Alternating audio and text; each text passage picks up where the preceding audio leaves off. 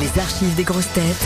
La blague du jour. Un homme d'affaires au Japon passe une nuit avec une geisha. Pendant leurs ébats, la geisha hurle Akemoto Akemoto Akemoto, Akemoto. Donc, l'homme d'affaires, ne parlant pas japonais, pense que ce terme est un compliment et continue avec ardeur ce qu'il est en train de faire avec la demoiselle.